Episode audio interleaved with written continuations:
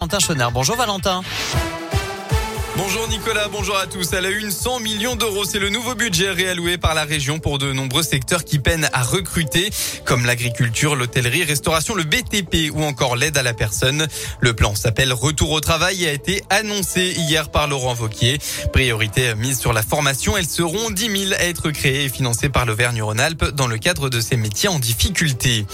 Un drame évité de justesse dans l'Ain. Hier soir vers 19h, un homme de 21 ans a été victime d'un arrêt cardiaque dans un train en gare de Culose. Fort heureusement, les gendarmes ont utilisé le défibrillateur de la municipalité en attendant l'arrivée des pompiers.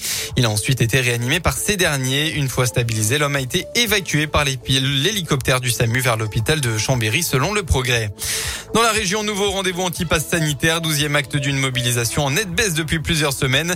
Rendez-vous comme chaque samedi à 14h tout à l'heure devant la préfecture à Bourg-en-Bresse, à 14h place de Jaude à Clermont-Ferrand et cette fois-ci à 15h sur l'esplanade du musée de la mine de Saint-Étienne. En sport, Claude Puel lance le derby. Demain soir, c'est le grand match, celui que toute notre région attend, le derby entre les voisins de l'ASSE et de l'OL. Les Lyonnais, 7 de Ligue 1, rêvent de se rapprocher du podium, alors que les Verts, bons derniers, espèrent gagner leur premier match de la saison. Et si la SSE est mal en point, Claude Puel n'oublie pas les bonnes manières du derby.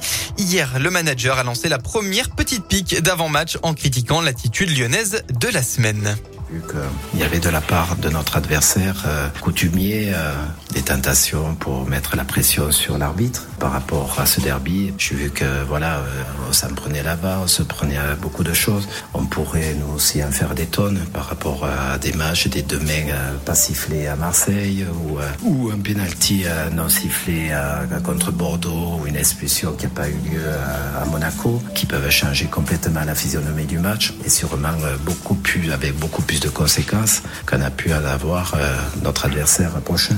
Le derby est lancé au niveau des paroles, mais sur le terrain, il faudra attendre demain à 20h45 dans le chaudron. Hier, Lens a dominé Reims 2 à 0. Aujourd'hui, deux rencontres attendues. Montpellier-Strasbourg à 17h et Nice-Brest à 21h. En basket, coup d'envoi du championnat de France ce soir. Première journée à l'extérieur pour la JL de Bourg. À 20h, les Bressans se déplacent à Pau pour bien démarrer la saison.